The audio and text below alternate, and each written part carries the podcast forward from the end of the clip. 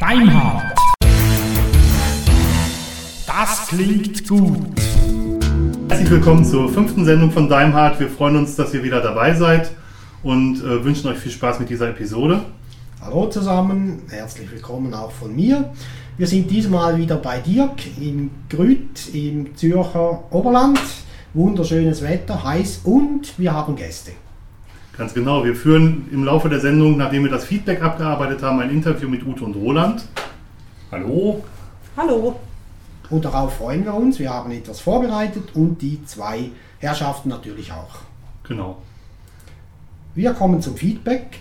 Wir wollen uns künftig und damit mit das erste Mal heute separat für die Produktion treffen. Wir haben ja bisher jeweils unsere Familien und Freunde zusammengetrommelt und das sorgte halt ab und zu für Hintergrundgeräusche und die sollten nun damit verschwunden sein. Dominik hat angeregt, dass wir freie Musik ähm, im Podcast bringen sollen. Das kam auch von Jens. Ähm, wir haben uns darüber lange Gedanken gemacht und denken, dass wir keine freie Musik vorstellen wollen, weil das einfach die Sendung noch mehr aufbläht, als es im Moment schon lang ist. War ein toller Satz. Ähm, wir werden aber uns bemühen, Jingles zu finden, um die einzelnen Bereiche jeder Sendung logisch voneinander zu trennen so dass ihr es auch leichter habt, ähm, die einzelnen Bereiche zu unterscheiden. Genau, das, da werden wir noch daran arbeiten. Wir haben die noch nicht, aber wir werden die demnächst finden. Wir kommen noch einmal auf das Thema der Dauer unserer Sendung zurück. Da haben sich ja diverse Menschen geäußert und den Wunsch gepostet, unsere Sendung möchte 20 oder 30 Minuten nicht überschreiten. Wir sehen da ein bisschen äh, eine andere Sichtweise. Dirk, du hast ja da teilweise schon Antwort gegeben. Wir sind ja der Meinung, es darf ein bisschen länger sein als 30 Minuten, vielleicht bis 45 oder eine knappe Stunde. Es gibt freilich Gründe dafür, sie nur 20 oder 30 Minuten zu machen, aber was wir nicht wollen, ist eine Hetzerei. War das Deutsch, Hetzerei? Ja, ja das ist ziemlich ja. deutsch.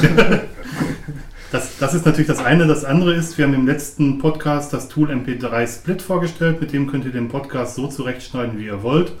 Und wenn ihr nach einer halben Stunde Feierabend machen wollt, macht das einfach, unterbrecht das nach einer halben Stunde und hört es danach weiter.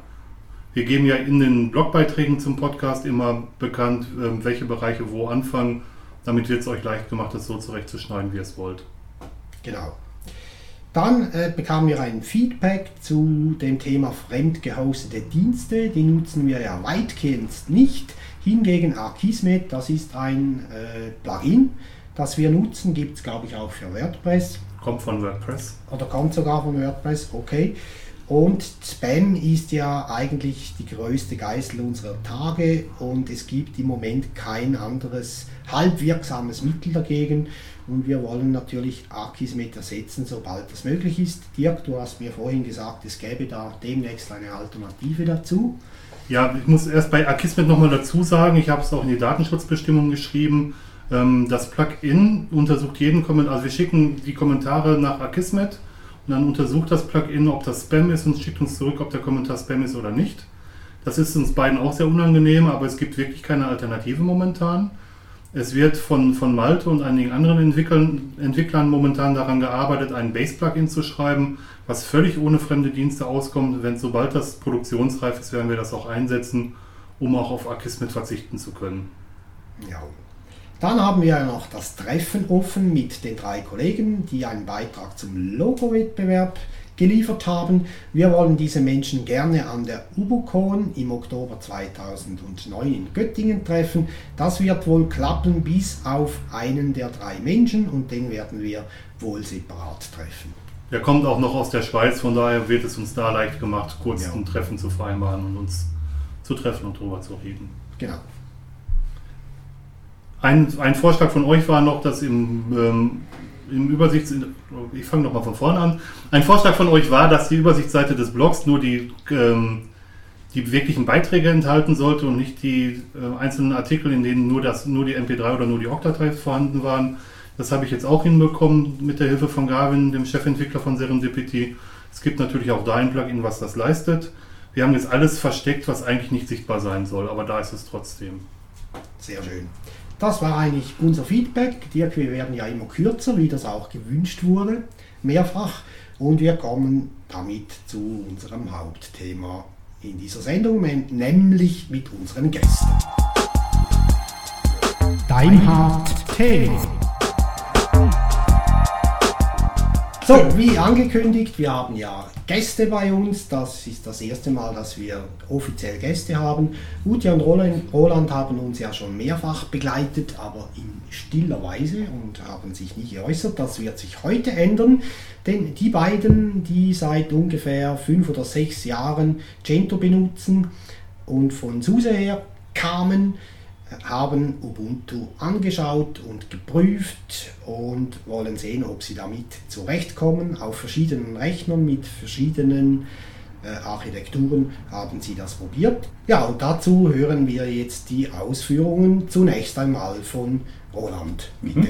Genau, und da ja ein Gento-User äh, immer noch bin und äh, vielleicht demnächst auch mal war, je nachdem, fange ich natürlich erstmal an mit der technischen ähm, Systeme, wo wir bisher da umbau, umgestellt haben, also wo ich da umgestellt habe. Das ist wirklich quer durch den Gemüsegarten vom AMD 64 bis zum Asus EEE ähm, Winz-Gerät, wo ich der Dirk immer wieder mal zur Weißglut bringe, wenn ich dann zu ihm sage, ich möchte jetzt noch DVDs auf der Maschine dann auch noch ähm, sehen können.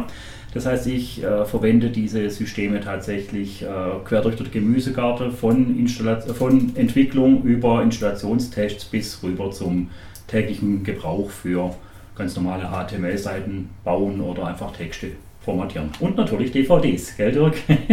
da haben wir schon öfters miteinander lustige Diskussionen gehabt. Jetzt möchte ich mal kurz ein bisschen auf die Basisinstallation, die Vorteile, wo ich da gesehen habe, wo, da, wo ich da umgestiegen bin und die Ute umgestiegen ist, mal kurz ein bisschen eingehen. Und äh, wir können mal vorausschicken, wenn die Hardware erkannt wird, ist eine sehr einfache Installation. Ich muss dazu sagen, dass mich der Roland sehr überrascht hat. Wir waren auf dem Barcamp in Dornbirn und da hat er ganz plötzlich gesagt, ach weißt du was, wir machen da jetzt mal Ubuntu drauf. Und das war auch für mich ein Abenteuer, weil ich selber kein EE-PC habe und ähm, es hat erstaunlich gut funktioniert.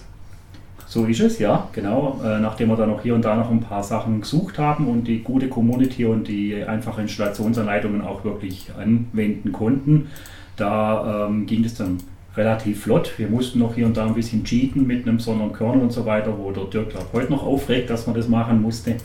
Aber ich glaube, da erzähle ich es der Ubuntu-Gemeinde nichts Neues, wenn ich sage, dass das eine einfache Installation ist und dass die Community in dem Sinne auch wirklich gut ist und Gerade auf dem Barcamp war es sehr gut, weil da waren, glaube ich, ich weiß gar nicht, sieben, acht Leute, wo außenrum wie so eine Traube um uns rumgehängt sind und was, das müssen wir installieren, los machen wir. Ja, also mir war es da ziemlich klar, dass mit der geballten, mit dem geballten Wissen, wo wir da gehabt haben, sicherlich die Maschine hinterher läuft.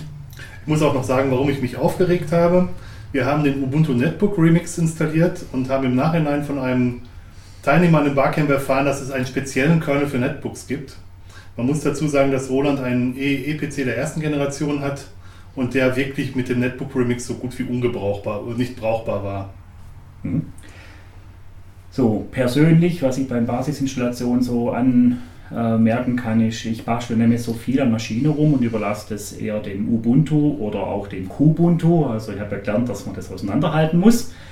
Und äh, damals, wo wir da anfangen miteinander, hat der Dirk zu mir gesagt, ich möchte nicht mit der Installation mich beschäftigen, sondern möchte das System nutzen. Und genau das, äh, diese Philosophie habe ich mir jetzt auch zum, äh, zum Leitbild genommen und habe gesagt, wenn du am Kubuntu bist, lieber Roland, dann nimm es genau so, wie es da ist und komme ich auf die Idee, dieses System groß zu verändern. Thema Kernel oder Thema Treiber oder irgendwas versuche einfach mit den Bordmitteln das zu machen und genau das habe ich dann probiert, was natürlich einem Gento-User ähm, sehr, sehr schwer gefallen ist. Und der Dirk hat hier und da immer wieder mal sagen müssen oder schreiben müssen, äh, Roland, das ist nicht die Philosophie dahinter, ähm, glaube nicht, dass das eine gute Idee ist. Das heißt, ich zwinge mich dazu, nur die Standards zu verwenden und wie ich schon gesagt habe, für Gento-User ist das die Hölle. Also wenn ihr da umsteigen wollt von Gento, äh, das strengt wirklich an, weil es ist einfach eine andere Philosophie, wenn man, ich sag mal, eine CD nimmt oder im Fall von dem Asus eine USB-Stick und dann einfach installiert und fertig, man ändert es nicht mehr. Ja. Bei Gentoo ganz klar, weil man da ja keine Releases hat, alle zwei Tage wird man nervös, weil man doch wieder einfach ein Update fahren muss ne? oder sollte. Ist natürlich auch Quatsch, muss man nicht bei Gentoo, aber äh, wenn man dann schon die Möglichkeiten hat, äh, dann kenne ich eigentlich fast keinen Gentoo-User, der nicht unbedingt Updates fährt. Außer vielleicht die gute Ute. Die könnte vielleicht gerade an der Stelle was dazu sagen. Ja, also für mich ist jetzt gerade so Updates oder so nicht unbedingt immer das Wichtigste gewesen. Ich habe also auch bei Gento meine Updates, wenn nötig, aber nicht einfach so. Klar, wenn ich jetzt irgendwas Neues gerade installieren wollt und sagt, Kaiser, das kriege ich nicht unter dem Ding, dann habe ich mein Update-Fahrer, aber im Gegensatz zum Roland sicherlich nicht alle zwei Tage, sondern durchaus auch erstmal alle paar Monate. Allerdings so diesen Punkt mit, ich kann mal eben das installieren, was mir jetzt gerade einfällt, da habe ich schon auch jetzt schon ein bisschen Mühe mit Ubuntu, dass ich das nicht so ganz automatisch immer gleich machen soll. Mhm. Jetzt würde ich gerne ein bisschen auf ein paar Nachteile, wo man so, wenn man die als Nachteile bezeichnen will, natürlich mal kurz eingehen. Der erste Nachteil ist eigentlich wie bei jedem Linux-System und deswegen möchte ich es jetzt nicht unbedingt direkt auf Ubuntu äh, werfen. Wenn Hardware nicht erkannt wird, beginnt die gleiche Suche wie bei Gentoo, wie bei SUSE, wie bei Debian. Eigentlich immer genau das gleiche. Und da verspricht die Werbung ein bisschen mehr, wenn man das so sagen darf, als die Wahrheit nachher rauskommt. Also hinten raus ist ein Linux-System. Ja. Das ist natürlich kein Nachteil, aber ähm, es ist einfach so, die Philosophie, alles einfach, äh, stimmt halt dann doch nicht. Ja? Ist immer noch Linux. Wobei man sagen muss, dass das auch bei Windows nicht so ist. Auch bei Windows muss man sich die Webseite suchen, einen entsprechenden Treiber finden und installieren. Und ich habe nicht nur einmal bei Windows Probleme mit Hardware gehabt, die sich in verschiedenen Kombinationen nicht vertragen hat. Also von daher tun sich, glaube ich, alle Betriebssysteme nichts. Ja, sehe ich auch so. Und was hinzukommt ist, bei Windows muss ich ja praktisch für jedes Gerät einen Treiber separat holen bei Linux, diejenigen, die er erkannt, die, die erkennt er aus dem, was er im Kernel hat. Mhm. Also ist so eins zu eins nicht vergleichbar, aber du sprichst ja jetzt unter den Linuxen quasi. Genau, richtig. Also ich spreche von den Linuxen und äh, da ist äh, schon, wenn man da von Werbung sprechen will, schon die Werbung schon da. Es ist für die, es ist einfacher, es soll einfacher sein, aber daraus ergeben sich dann auch schon ziemliche Schwierigkeiten unter Umständen gerade bei mir mit den verschiedenen Systemen, wo ich da gehabt habe, da komme ich nachher noch ganz kurz drauf, hoffe ich mal. Also da gibt es dann schon ein paar Eckpunkte, ist halt so. Diverse Komponenten und Programme sind wegen der Philosophie nicht einfach auswählbar von ganz von Anfang an. Das heißt, in den Standardkomponenten gibt es nur Open Source Dinge, weil es halt von der Moral her eigentlich nur die Open Source äh, Sachen sind. Da ist das Gentoo deutlich, ich nenne es mal einfacher strukturiert. Da gibt es einfach alles. Es kann bloß passieren beim Download, dass das Ding einen fragt, äh, du musst hier noch das Automat, kann man nicht automatisch runterladen, du musst von der Seite selber runterladen und die dortigen Bestimmungen akzeptieren. Aber man kann im Gentoo eigentlich wirklich annähernd alles runterladen, auch Kaufsoftware direkt. Das geht natürlich auch in Ubuntu, aber da muss man zuerst mal suchen und die jeweiligen Quellen dann auch finden. Okay, das ist nicht schwierig, aber man muss es tun. Und an der Stelle ist halt einfach das Gentoo an der Stelle, ja, es ist sehr, sehr viel, ich will es, nennen wir es mal pragmatischer an der Stelle. Es macht halt einfach vorwärts und hat weniger Philosophie dahinter. Ja, genau. Das heißt also, Fremdpaketinstallation muss man sich zusammensuchen aber das Schöne, was ich finde, der Nachteil ist abgeschwächt, wenn man sich einmal zusammengesammelt hat, so wie ich jetzt. Ich kann ja mal kurz erzählen, was ich alles so mache hier mit dem kleinen Asus EEE. E. Wie gesagt, DVDs hören. Dann ähm, Eclipse äh, verwende ich sehr stark. Dann natürlich Quanta für die Webentwicklung. Open Office, ähm, äh, Enterprise Architect, das ist eine Kaufsoftware, die ich da ähm, einsetze diverse andere Dinge. Das heißt, ich habe auch ein ähm, Crossover Office drauf, damit ich dann die Windows-Systeme laufen lassen kann drauf. Also ich verwende das Ding einfach äh, wirklich für alles. Liegt auch daran, dass ich mit dieser kleinen Maschine im Flugzeug einfach auf dem kleinen Kaffeetisch gut arbeiten kann. Ich habe mal von dir irgendwo zwischen Türen vernommen, du würdest auf diesem Asus-Gerät auch einen Webserver-Rennen haben. Ist das immer noch so? Das ist richtig, ja, ja, weil wir ja ab und zu mal oder sehr häufig natürlich dafür unsere kleinen Kunden ähm, Web-Applikationen bauen, habe ich eine komplette Entwicklungsumgebung drauf, einschließlich Webserver, einschließlich Datenbanken. Ähm, funktioniert alles, funktioniert auch unter Ubuntu mittlerweile mit der nötigen Performance. Da hatte ich einige Schwierigkeiten, das hinzubekommen, aber ähm, ansonsten ja, ist alles drauf. Genau. Okay. Mhm. Ähm, was bei der Installation nicht so möglich ist, haben wir ja vorher schon angesprochen, Uta hat es auch schon gesagt, die Bleeding Edge, die Sache wie bei äh, Gentoo, wo man einfach sagen kann, und jetzt kommt das aktuellste und das absolut neueste. Und da hat man im Gentoo sogar noch was, äh, Beispiel KDE, wo wir auf der KDE 4 umgestiegen sind im Gentoo-Umfeld, hatten die Entwickler ewig und drei Tage gewartet und haben gesagt, das Ding kommt uns nicht rein, das ist nicht stabil genug. aber es gibt dann immer noch ein sogenanntes Overlay im Gentoo. In manchen Fällen sehe meine Entwicklungsmaschine, also nicht die kleine hier, mein Asus, sondern die wirklich richtige Maschine, wo ich zwei große Monitore angeschlossen habe und wo einfach eine fette, dicke äh, Quad-Core-Maschine ist. Da habe ich dann das Problem gehabt, dass äh, ich tatsächlich mit Workarounds mich zufrieden geben muss, wenn ich den Standard verwenden will. Das bedeutet in meinem Fall, ich musste von KDE auf GNOME wechseln, was bei mir eigentlich ziemlich egal ist, weil ich brauche bloß irgendeine Oberfläche, wo ich das Zeug halt laufen lassen kann. Aber ich musste davon weg, weil ich einfach keinen Dual-Monitorbetrieb äh, hinbekommen habe in nützlicher Zeit. Ja, das heißt, ich hätte da wirklich wieder, ähm, wie unter Gentoo eigentlich dann das Ganze gerade biegen müssen. Und ähm, das bedeutet, da hat es definitiv seine Lücken. Oder im Forum hätte es fragen können. Ja, habe ich auch gefragt. Zum oh, Teil. Wussten nicht? Die wussten das nicht, was ich damit machen soll. Ja. Ach, das was? ist dann einfach, ja. Ich gebe es zu, irgendwann habe ich da gesagt, was soll's, ne? auch klar. Okay, aber das ist einfach ähm, an der Stelle, weil es normal halt ein Standardsystem ist, behaupte ich mal, habe ich halt gerade die dumme Hardware erwischt dabei. Ne? Also es kann einfach auch mal schief gehen. Ich habe einen Bekannten, der sich gerade versucht, ein Notebook zu kaufen oder versucht hat, ein Notebook zu kaufen und der verzweifelt ist daran. Und ähm, ja, es ist halt nicht so perfekt, wie wir es gerne hätten. Genau, aber so ist die Welt. Also von dem her gesehen, es ist immer noch, wie ich vorher schon gesagt habe, es ist ein Linux. Ja? Und die sind genauso. Jetzt möchte ich ein bisschen was über die Community, und zwar die Unterschiede von der Community von Gentoo-Usern und von Ubuntu-Usern, was ich bisher so gesehen habe, da äh, kurz ähm, ansprechen. Ich hoffe, ihr habt dann auch noch ein paar Fragen dazu.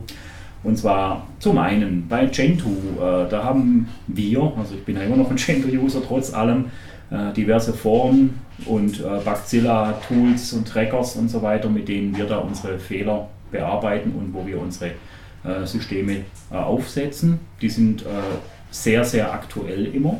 Das liegt daran, weil es normal Bleeding Edge ist, weil es ziemlich vorn dran ist und wenn irgendwo ein Fehler auftritt, dann finden die Kollegen das sehr schnell und man finden auch selber sehr schnell. Und da kam es natürlich dann auch schon sehr häufig vor, dass ich die erste Frage gestellt habe, respektive natürlich dann auch dann die erste Antwort geben konnte. Was die, die Gentoo-User mehr haben, also die, die Communities, was die mehr haben, ist eine deutlichere Dichte an, ähm, so wird es gemacht das heißt, wenn man in einem Ubuntu-Forum ähm, oder in einem Ubuntu-Elementen ähm, nachsucht, habe ich doch schon ziemlich viele von diesen, ja, ich habe das Problem auch gesehen. Das liegt meiner Ansicht nach daran, dass in Ubuntu-Umfeld deutlich mehr Personen einfach involviert sind und auch Leute, die äh, vielleicht jetzt nicht unbedingt die absolute Hacker sind und die tiefsten äh, Ideen haben und dass man doch auch gerne mal ein bisschen mehr redet über irgendein Thema und dementsprechend entsteht es auch mal, dass dann da halt auch sehr viel Füllmasse äh, vorhanden ist, bevor dann wirklich das Problem gelöst wird. Ja, also das ist so der Unterschied, wo ich so gesehen habe. Die Gentoo-Leute sind zwar weniger, das ist richtig, aber äh, wenn man ein Problem hat, wird einem da sehr gerne auch geholfen. Also es ist nicht so, dass man da ganz alleine steht. Ähm, auf der anderen Seite versuchen wir da schon äh, gezielt dann auch ähm, die Probleme dann sofort zu lösen. Also es ist ein bisschen ähm, weniger Füllmasse dabei. Ja. Ansonsten sind die Ubuntu-User deutlich mehr gesprächig. Das ist auch eine positive Sache. Also ich mag es eigentlich da auch wirklich so auf einem äh, einfacheren, in Anführungsstrichen, Level dann auch miteinander zu reden. Das heißt, die Community, wo dahinter steckt, oder der Gedanke, wo dahinter steckt, die Philosophie, äh, die spürt man da. Bei Gentoo habe ich da eigentlich keine Philosophie gespürt, sondern Installation umlaufen lassen. Genau. Was ich bei Gentoo oft gemerkt habe, ist, dass das sehr, sehr viel, sehr, sehr häufig Bastler sind. Und bei Ubuntu wird sehr, sehr wenig gebastelt oder seltener gebastelt. Genau. Äh, Gentoo ist und bleibt ein Bastlersystem, weil wir wollen ja die neuesten Sachen ausprobieren und ähm, oder die meisten von uns. Also Ute kannst du dich gerne nochmal einspringen, ist ganz klar. Aber eigentlich ist es ja dafür gedacht, dass durch diese vielen, vielen Ergänzungen, wo es da annähernd täglich oder gar stündlich gibt, dass man die auch wirklich ausprobiert, dass man vorwärts geht, die ganze liebe lange Zeit nach einer Zeit, das ist mir aufgefallen, wird man dann wirklich, also ich, dass ich eine Sucht, man will das dann machen und man fühlt sich auch gar nicht wohl, wenn man einen ganzen Monat nicht mehr installiert hat, dann, dann glaubt man schon, die Welt ist kaputt. Schlussendlich, das war einer der Gründe auch, warum äh, ich umgestiegen bin, weil wo ich der Dirk gehört habe, er Systemadministrator seines Zeichens und mir gesagt hat, eigentlich will ich ja gar nicht in meiner Freizeit an dem Ding rumfummeln, ich möchte mit dem Ding arbeiten. Da ist mir aufgegangen, Moment mal, das Gentoo ist für mich zu einer Droge geworden. Und das ist einer der Gründe auch, warum ich gewechselt habe. Ich habe mir einfach gesagt, ja, vielleicht komme ich dann wirklich mal davon weg, immer nur zu installieren. Wenn man es mal überspitzt sagt. Natürlich habe ich zwischen eine oder andere Sache gemacht, ja. Roland, kannst du noch ergänzend äh, vielleicht ein paar Seiten nennen, wo du dich bewegt hast in der Community? Auf welchen oder in welchen Foren du unterwegs warst?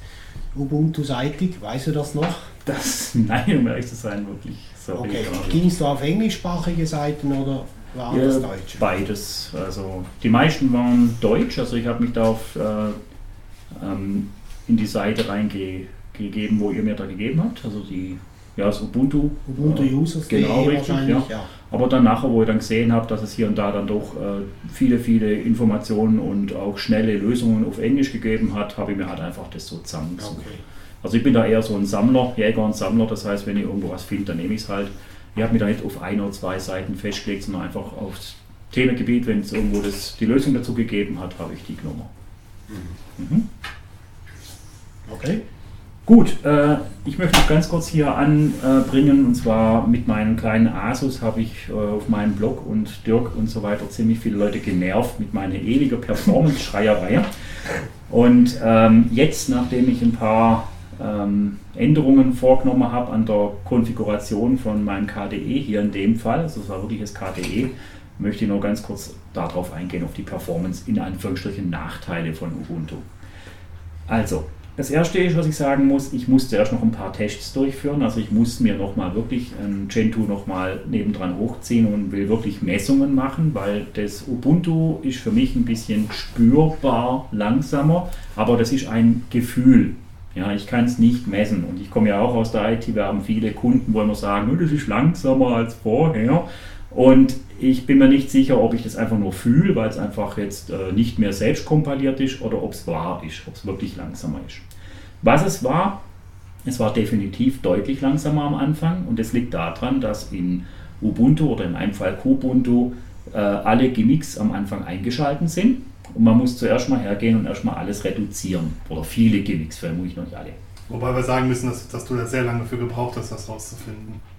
Das ist richtig, ja. Also ich habe äh, ziemlich lange rumgekuschelt und am Ende war es wirklich die einfachste aller Möglichkeiten. Das ist so wie immer, wenn man mal sucht, dann findet man das, was man sucht, garantiert als allerletztes. Bei mir war es wirklich im KDE-Systemeinstellungen zwei Knöpfe raus für die äh, Transparenz war es in dem Fall.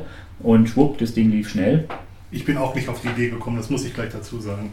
Eben, also wir sind wirklich da gesessen und haben gesagt, das kann doch nicht sein und, und so weiter, aber in dem Fall war es wirklich eine sehr einfache Lösung. Ähm, warum ich nicht draufkomme, ist auch was ganz Einfaches, hat eigentlich auch nichts mit Ubuntu, sondern mit KDE zu tun. Im Moment sieht das Ding annähernd genauso transparent aus, als wo ich diesen Schalter da umgelegt gehabt habe. Also das heißt, ähm, ja, war einfach wirklich eine kleine Einstellung mit großen Auswirkungen. Bei Gento ist halt so, dass diese Einstellungen erstmal ausgeschalten sind und da ist mir es deswegen nicht aufgefallen. Deswegen möchte ich jetzt auch erstmal nochmal ein Gento hochfahren mit dem Ding und mal ausprobieren, wenn ich den Schalter umlege, wie viel schneller oder langsamer das Gento sich dann wirklich verhält. Ja, das heißt, hier muss ich wirklich noch testen an der Stelle. Jetzt noch zum Ende, bin ich umgestiegen oder bin ich es nicht umgestiegen? Da habe ich ein klares Jein. Ähm, ich werde wohl bei Problemhardware oder zum Rumspielen oder zum Lernen, wie Linux funktioniert oder welche neue Sachen da vorhanden sind, immer noch Gentoo einsetzen, weil für mich ist Linux immer noch die Möglichkeit, was auszuprobieren, was auszuwählen. Und Gentoo ist nicht böse, Ubuntu genauso wenig. Wir kommen von SUSE, hat ja der Roman vorher gesagt. Das war damals auch nicht böse. Mittlerweile weiß ich es einfach nicht mehr. Ich kenne dieses OpenSUSE. Ich kenne leider nur die Form und die möchte ich nicht haben. Ja, die sind mir wirklich zu langatmig. Aber ähm, das heißt, Linux ist normal was zum Auswählen und ich werde Gentoo weiterhin verwenden. Allein schon wegen Problemhardware. Kann auch passieren, dass ich diesen kleinen hier wieder umstelle auf Gentoo, wenn ich merke, dass es wirklich von der Performance her deutlich besser ist und auch wirklich messbar besser ist. Warum auch nicht? Ja, tut ja nicht weh. Ich persönlich mag die Freiheiten bei Installation und Konfiguration von Gentoo deutlich mehr. Ist so, habe ja vorher schon gesagt, ich mache das gern. Und äh, das mag ich mehr als bei Ubuntu. Auf der anderen Seite mag ich es natürlich auch, dass ich jetzt das nächste halbe Jahr oder Jahr einfach nichts machen muss in dem Sinne. Die Systeme sind jetzt am Laufen, ich habe meine Software, also brauche ich eigentlich nichts mehr ändern. Sehr angenehm. Ähm, habe jedoch auch viele Tage und Wochen in diesem Bereich mich aufgehalten beim Gentoo. Das bedeutet, ich habe da einige, ich will schon sagen, 1000 Stunden investiert in das Ganze.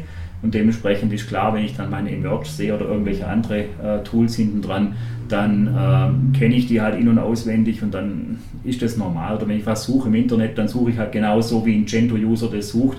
Und dann ist auch klar, dass ich die, die Fehlerfälle auch viel schneller finde, als wenn ich mich jetzt im Ubuntu einlernen muss.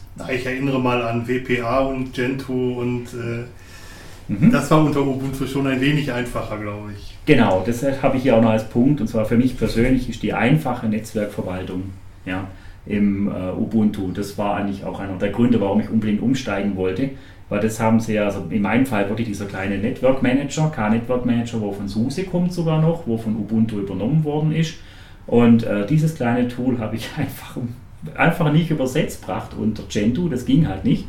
Weiß nicht warum, weiß heute noch nicht und ich habe es auch nicht hinbracht. Und ähm, das kleine Stückchen Software ist auf alle Fälle ziemlich viel wert. Die Netzwerkeinstellung durch das, dass ich selber irgendwie wirklich Schwierigkeiten habe mit Netzwerken. Jedem liegt irgendwas nicht gut und mir liegt halt Netzwerk nicht gut. Da gebe ich zu, da ist das viel angenehmer jetzt. Also gerade heute sind wir hier reingelaufen habe gefragt, wie sieht denn das Passwort aus? Der Dirk hat mir das Passwort gegeben und schwupps bin ich im Internet. Ja macht schon mehr Spaß als mit dem WPA-Supplikant richtig hinten in der Konfigurationsdatei rumfummeln. Ja, und das Schönste daran ist, wir sind auf Kosten von Dirk auf dem Internet. ja, durchaus richtig. Das heißt einfach, ähm, ich, der Hacker, der Nerd und der Bastler, wir lieben immer noch die Nähe zum System und deswegen lieben wir immer noch Gentoo.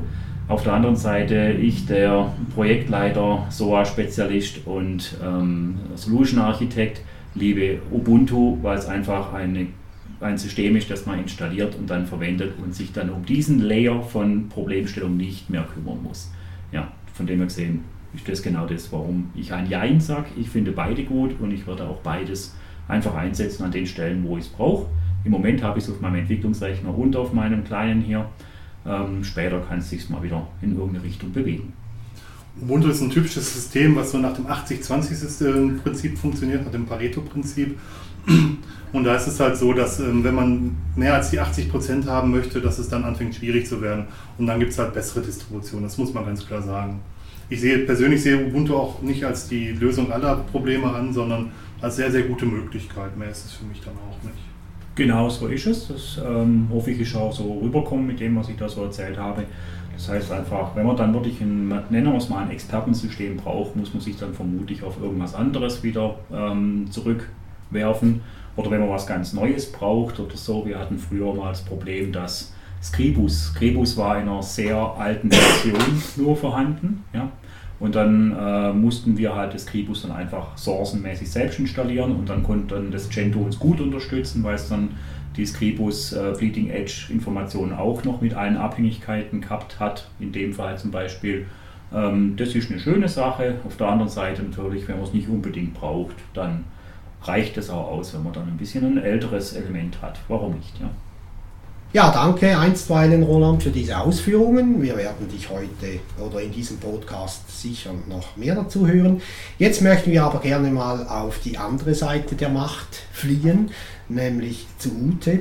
Sie arbeitet in der Administration für ihren Betrieb, entwickelt auch und hat in diesem Zusammenhang auch Ubuntu oder Kubuntu nutzen dürfen. Ute, wie ist es dir so ergangen? Zunächst mal vielleicht zum Thema Kubuntu. Für mich war jetzt der Punkt auf der einen Seite Gentoo auf Ubuntu wechseln und auf der anderen Seite noch irgendwie dieses GUI auch noch umhauen, war mir einfach zu viel. Also ich wollte jetzt nicht irgendwie an jeder Stelle gucken müssen, was ich tue, weil viele Sachen laufen normalerweise automatisch. Und da hätte ich jetzt einfach Mühe gehabt, wenn ich da auch noch auf, auf der GUI geändert hätte und auf GNOME gegangen wäre. Deswegen war es mir schon mal sehr wichtig, dass es auf alle Fälle mit Kubuntu geht. Und selbst wenn das an der einen oder anderen Stelle vielleicht ein bisschen gemütlicher oder ein bisschen hakliger ist, als es Ubuntu selber wäre, ist mir das aber wert, weil ich dafür einfach bei vielen Sachen nicht nachdenken muss. Ich benutze einfach inzwischen seit, ja, keine Ahnung, 13, 14 Jahren ähm, ein Linux und eigentlich von Anfang an ein KDE. Das heißt, ich muss nicht überlegen, was ich tue. Alles das, was ich normalerweise am Rechner mache, geht automatisch. Und insofern wollte ich mir das auch ersparen. Ähm, ich bin jetzt im Gegensatz zum Roland sicher niemand, die jetzt gern am Rechner installiert. Ich installiere, weil mir gerade einfällt, keine Ahnung, XY gibt es gerade neu, das muss ich jetzt haben. Also so bin ich schon und dann muss ich das jetzt haben und dann muss das genau so gehen. Aber ich bin jetzt niemand, die installiert, nur damit sie Version XY hat. Also solange die Version die ältere einfach noch das tut, was sie tun soll, bin ich zufrieden und würde eigentlich nicht aktualisieren, wenn ich nicht muss. Also insofern habe ich auch schon immer den Rechner anders benutzt als Roland. Also egal welchen meiner Rechner. Ich bin aber schon jemand, die irgendwie einen gewissen Anspruch an, an ihre Rechner hat und ein paar Dinge, die gehen müssen. Und für mich war jetzt ein Punkt, ich habe ein iPhone, obwohl es proprietär ist und überhaupt. Ich habe auch lange überlegt, ob es wirklich tatsächlich das für mich ist, aber es ist ein täglicher Umgang für mich sehr angenehm. War jetzt bisher einfach so, dass ich wusste, okay, notfalls kriege ich es unter Windows einfach aktualisiert und auch irgendwie die Daten abgeglichen. Und Windows brauche ich so oder so, da wir eben im Unternehmen, dass, da ich einfach viel Webentwicklung mache und also sowieso unter Windows testen muss, nur normalerweise, wenn ich nicht unbedingt muss, arbeite ich nicht damit. Deswegen wollte ich eigentlich auch nicht regelmäßig wegen diesem blöden Telefon dann mit einem Windows umgehen müssen, weil ich einfach nicht sehr gut mit Windows umgehen kann, da ich es einfach normalerweise eben auch nicht benutze. Und da war jetzt ein für mich sehr entscheidender Punkt, um das nicht tun zu müssen, wollte ich meine Bilder runterladen können. Und da habe ich jetzt letztens so an einem Abend mit Hilfe von relativ vielen, so bei Identica, die irgendwie alle drauf angesprungen sind, als ich dann sagte, irgendwas unter Kubuntu geht nicht, also das funktioniert prima, das legt so einen Schalter um und alle wollen dann helfen. Haben sie auch brav gemacht, hat es also tatsächlich unterm Strich am Ende geklappt. Ich habe schlussendlich wirklich einfach out of the box mein, von meinem iPhone die Bilder rüber auf ein Kubuntu laden können. Und das war einfach für mich jetzt so der letzte Punkt, wo ich gesagt habe, gut, und dann lebe ich mit kleinen Nachteilen, die ein Kubuntu gegenüber dem Gentoo hat. Die sind es mir einfach wert für das, dass es einfach ist, für das, dass ich nicht furchtbar viel darüber nachdenken muss, wenn ich irgendetwas habe und einfach ja, kurz noch irgendwas dazu installiere, wenn es dann unbedingt sein muss. Aber im Großen und Ganzen komme ich ganz gut damit klar, was so drauf ist. Welche Nachteile sind es für dich? Schon ein bisschen gemütlich. An einigen Stellen, das Ding spricht nicht mit mir, also ein Gentoo-System spricht mit mir, sprich, ähm, ich sage irgendwas und wenn er irgendwas nicht findet, dann sagt er, ähm, du Ute, tut mir leid, also jetzt pass mal auf, ähm, du könntest mal noch an dieser Ecke gucken. Okay, ist jetzt leicht überspitzt formuliert, aber ein Gentoo spricht immer mit mir. Ein Ubuntu hat die Angewohnheit, zuweilen einfach äh, gar keine Meldung zu bringen. Da sitze ich irritiert davor und weiß gar nicht, was habe ich jetzt falsch gemacht. Also so, das mhm. kenne ich noch nicht, das stört mich auch ein bisschen, weil ich eigentlich, ja, ich mag das, wenn ein System wirklich mit mir interagiert und mir im Zweifel auch sagt, hey, du Dussel, ähm, kenne ich nicht. Also weil ich mich vertippt habe oder irgend sowas. Und das Ubuntu habe ich einfach schon an vielen Stellen festgestellt, spricht nicht mit mir. Das ist einfach ja für mich sehr unangenehm. Vielleicht gibt es ja ein Duluso-Paket, ich weiß es nicht. Gut, ähm, ja, also ich denke, es ist ein Stück weit auch Gewohnheitssache, aber es ist für mich jedenfalls so, dass mir das erste Mal seit vielen Jahren passiert ist, ich gebe irgendwas auf Konsole ein und äh, es passiert einfach nichts. Also nur eine kurze Umstellung, dass ich sehe, okay, der Befehl wurde schon, ist schon angekommen, aber mehr nicht. Also kein kenne ich nicht, kein ähm, finde ich nicht, kein was auch immer, sondern einfach keine Meldung. Das finde ich sehr irritierend, das ist was, was mir persönlich überhaupt nicht gefällt. Also, das sollte auch nicht so sein. Das stört mich einfach. Also ich finde, das ist kein, keine Art, mit, mit Benutzern umzugehen. Was mich ansonsten noch stört, ist einfach so ein Punkt, ähm, der ein oder andere kleine Fehler, wo ich einfach nicht, ja, wiederum nicht verstehe, warum das System nicht mit mir spricht. Also beispielsweise, wenn ich noch eine Root-Konsole offen habe, dann lässt sich mein System nicht mehr mit, äh, mit dem User runterfahren. Aber statt dass ich irgendeine Warnmeldung bekomme oder so, bleibt es mir halt einfach in der Oberfläche stehen. Natürlich, klar, ich kann auf Konsole wechseln und von Konsole aus das System runterfahren, aber eigentlich ist das meines Erachtens nicht das, was ich erwarten würde. Das sind so Kleinigkeiten, wo ich denke, ja, ähm, 80-20-Regel, klar, ähm, ich habe einen besonderen Umgang mit diesem Rechner und für 80% aller Nutzer würde es gar nicht vorkommen. Die hätten gar keine Root-Konsole offen. Deswegen gibt es das so im System halt auch nicht als Fehler. Ähm, für meine 20% ist es manchmal falsch. Aber das sind so Sachen, wo ich einfach denke, ja, die Kleinigkeit, wenn die halt nicht passt, dann passt sie halt nicht. Also einmal schlucken und, und gut ist. Also Ja, diese Fehler findest du auch unter GNOME, leider, Mhm. nicht nur unter KDE. Abhilfe schafft da jeweils nur, wenn du denselben Befehl halt in der Konsole ausführst. Dort kriegst du die entsprechende Fehlermeldung, Mhm. aber halt äh, nicht kriegst du Nein, nichts. eben nicht, genau. das ist ich rede von Konsole. Ja, Also ich führe nahezu alles in, in Konsole aus, was jetzt irgendwelche Befehle angeht und ich, ich spreche von Konsole. Und wenn ich sage, bitte installier mir, was weiß ich, mit Aptitude ähm, dieses oder jenes und ich kriege keinen Hinweis, das Paket kenne ich nicht oder das geht nicht oder bei dir ist irgendwas falsch, sondern es kommt einfach nur nichts zurück, das finde ich irritierend. Absolut. Vielleicht ganz kurz da dazu, unter Gentoo, die, äh, dort gibt es diesen Emerge und die dazugehörigen weiteren äh, Konfigurationselemente und das ist wirklich ein wahnsinnig super gutes System an der Stelle und das sagt dir wirklich alles über welche Abhängigkeiten, wie hängt es zusammen. Das liegt daran, dass diese kompletten Installationsskripts ähm, nicht mit Python, die sind mit Python geschrieben, aber die sind wirklich äh, durchdacht, wirklich runtergeschrieben und das ist wirklich eine sehr schöne Sache. Da ist das Aptitude wirklich weit davon entfernt, das ist halt so. Aber, ja. Also das ist das, was ich vorhin meinte mit, das sagt zu mir im Zweifel, Ute, geh da hinten an dieser Ecke nochmal suchen. Also du hast den Befehl falsch eingegeben. Es ist jetzt übertrieben, vom, überspitzt formuliert, aber vom Prinzip her ist Gentoo tatsächlich so. Also es sagt dann schon irgendwie, kann ich nicht finden, weil ähm, möchte ich nochmal dieses oder jenes probieren. Und da ist natürlich dann als Wechsel ein System, was plötzlich einfach ohne jedweden Hinweis abbricht. Ähm, ja, Ich sehe das auch als echten Fehler, muss ich gestehen. Also das, das, es gibt zwar die Rules of Silence in Unix-Systemen, dass ein Programm nur dann was zu sagen hat, wenn irgendwas nicht so funktioniert, wie es sollte. Und ähm, das tut es ja in dem Moment, also sollte da auch eine Ausgabe erfolgen. Und ich sehe das als echten Bug an. Und vielleicht machen wir in der nächsten Sendung mal was zum Bug-Tracker von, von Ubuntu, Launchpad und ähm, wie man da Bugs einstellt. Vielleicht nur ganz kurz zu Thema Fehler und Aptitude, dass wir das abgeschlossen haben. Ich habe es hingebracht, mehrmals mit äh, Aptitude das komplette System so zu zerschießen, dass ich wirklich das erste Mal seit ich weiß nicht wie vielen Jahren das System, das komplette System neu installieren musste. Das Ding hat sich wirklich nicht mehr gerührt. Das lag an äh, nicht im Root-Verzeichnis, also nicht in, im Standardverzeichnis äh, vorhandenen Paketen. Das heißt, man konnte, also ich konnte durch Pakete, wo ich da irgendwo im Internet runtergeladen habe, tatsächlich das System crashen. Das ist mir unter Gentoo so nicht passiert bisher. okay. Wobei, wo, wobei, wobei ich auch da sagen muss, viele Entwickler können natürlich auch viel Mist programmieren, okay. Ähm, wenn ich ein Programm schreiben würde, könnte ich das auch zum Absturz bringen. Vielleicht ist das der Vorteil von so Paketquellen, wo man dann sagen kann, das haben zumindest schon mal Leute drüber geguckt. Das kommt erst dann in eine Paketquelle, wenn es schon mal getestet wurde. Und wenn einer auf seiner Homepage, sei es nicht den Kaninchen, Kaninchenzüchterverein Verwaltung ähm, aufbaut und die nicht gegenchecken lässt von anderen und die läuft auf seinem System, er paketiert die und testet die nicht auf anderen Systemen. Ich finde es auch problematisch.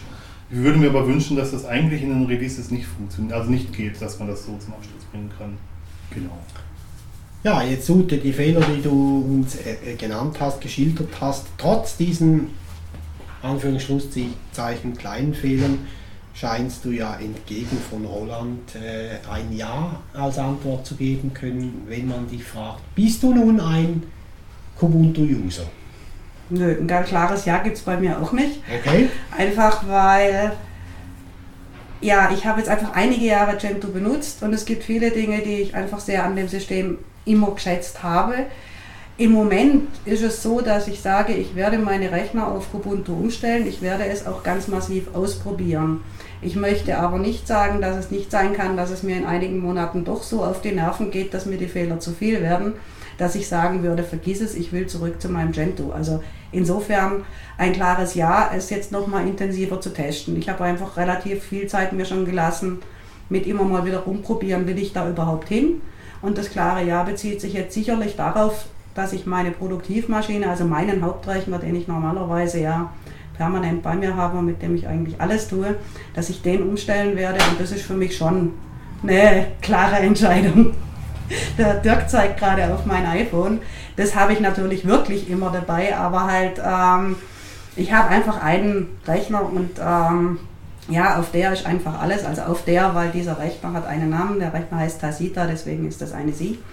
Auf der ist einfach alles. Da mache ich die Buchhaltung, da mache ich die Steuererklärung, Da entwickle ich Webseiten, da bearbeite ich Grafiken, da schreibe ich Dokumentationen, ähm, ja, und alles, was man sonst noch so in irgendeinem Unternehmen halt ja, an, an irgendwelchen Dingen tut, mache ich alles auf dieser Maschine.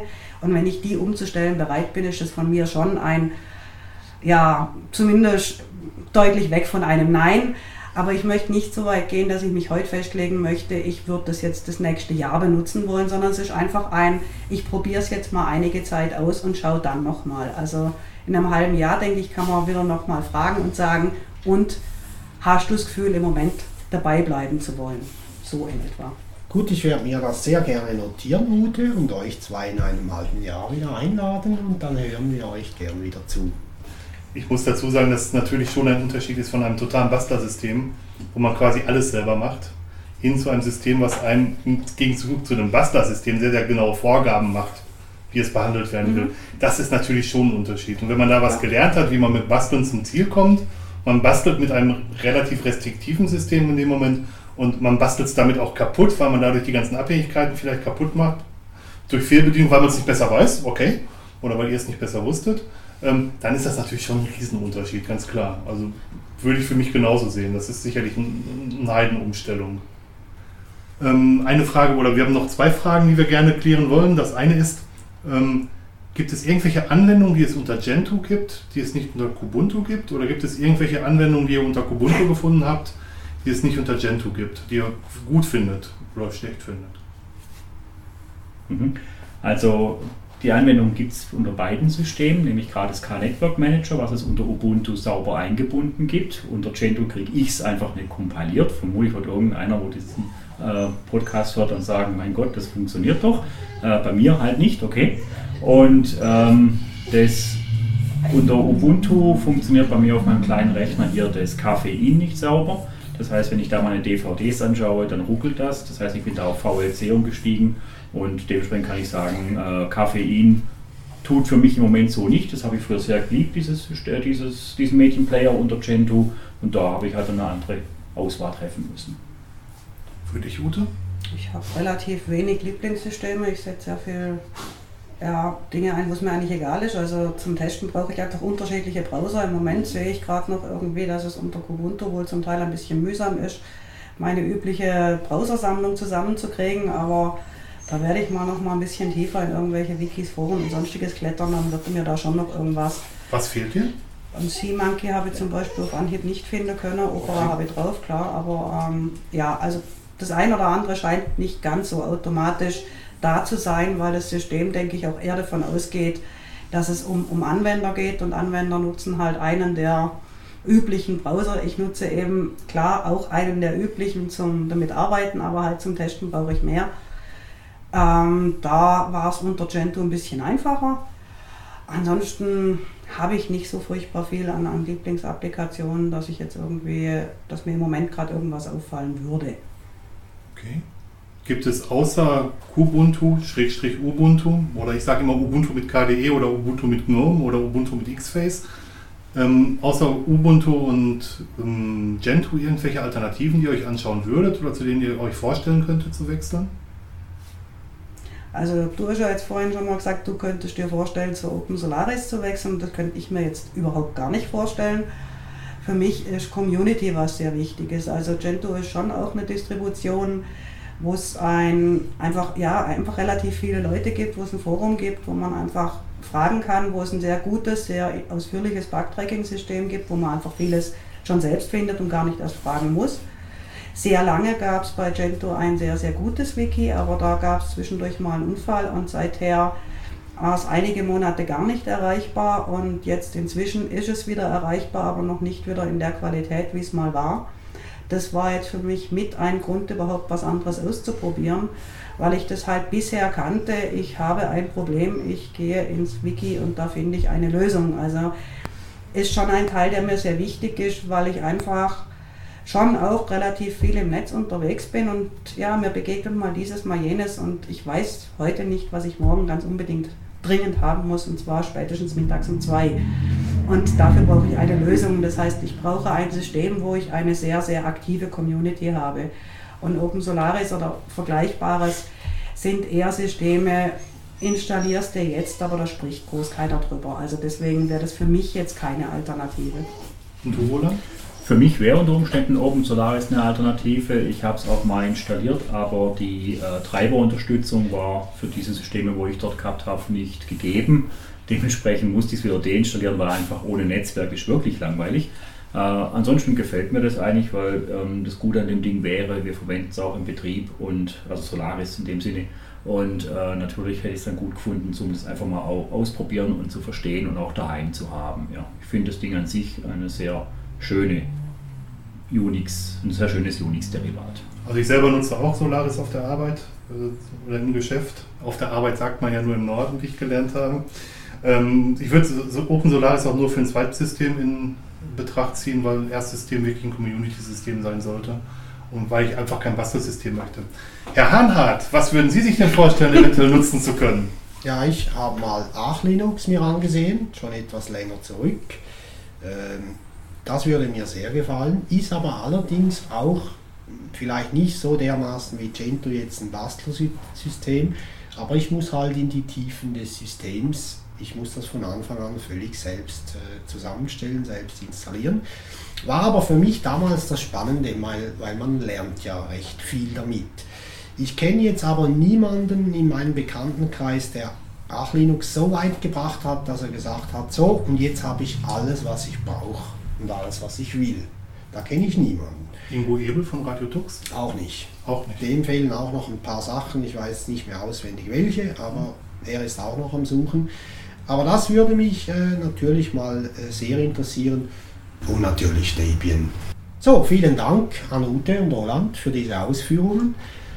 Und auch einen Aufruf an unsere Hörer, die hoffentlich jetzt gespannt mitgehört haben. Wenn ihr Fragen habt an Ute und Roland, scheut euch nicht, diese zu stellen über die bekannten Wege in den Kommentaren oder per Mail.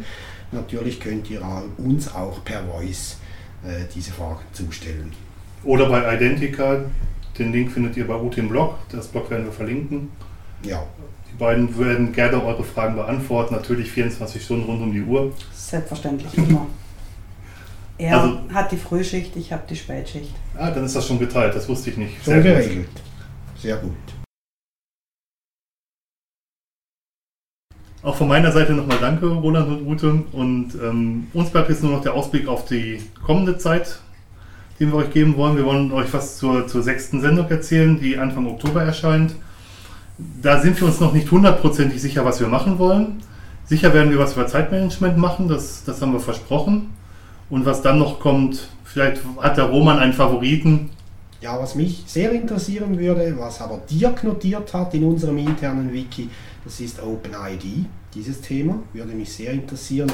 Die Frage ist halt jeweils, ob wir, Dirk und ich, gemeinsam die Zeit finden, uns, um uns vorzubereiten. Dann haben wir noch verschiedene Mail-Clients hier mal notiert, aber wir werden sehen, was wir hinkriegen auf die nächste Sendung.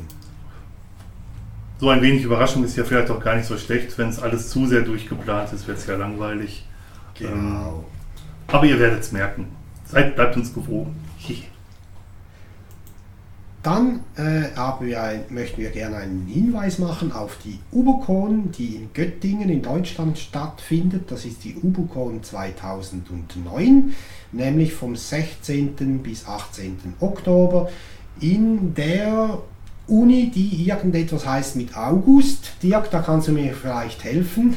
August-Heinrich-Universität Göttingen, kann es das sein? Genau, ja, danke, das ist die. Also vom 16., das ist Freitag, bis 18., das ist Sonntag, Oktober 2009 in Göttingen. Ich muss mich gleich entschuldigen, sie heißt nichts mit Heinrich, sie heißt Georg-August-Universität.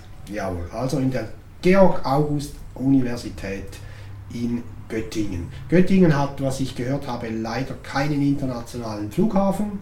Muss man mit dem Auto, mit der Bahn oder halt nach Hannover fliegen, ist glaube ich möglich.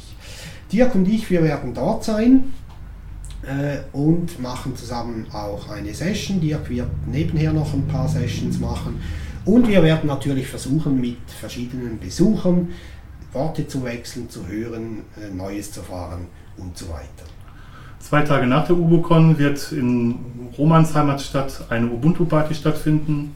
am 20. Oktober um 19 Uhr, wenn ich richtig informiert bin. Wir stellen den Link dazu auch ins Blog. Wäre schön, wenn wir den einen oder anderen dort sehen könnten. Wir würden uns sehr freuen. Ja, und ich fühle mich jetzt sehr geehrt, dass du bei Andelfingen von einer Stadt sprichst. Das ist nämlich nur ein Dorf in der Tat. Aber äh, schön, wenn du das Stadt nennst. Ja, ich glaube, Dirk, wir haben es für diesmal. Ja. Wir hatten ja sehr viel Stoff jetzt mit Ute und Roland. Danke fürs Zuhören und bis zum nächsten Mal. Ciao zusammen. Danke euch auch. Viel Spaß, eine gute Zeit. Bis zum nächsten Mal. Deinhard. Das klingt gut.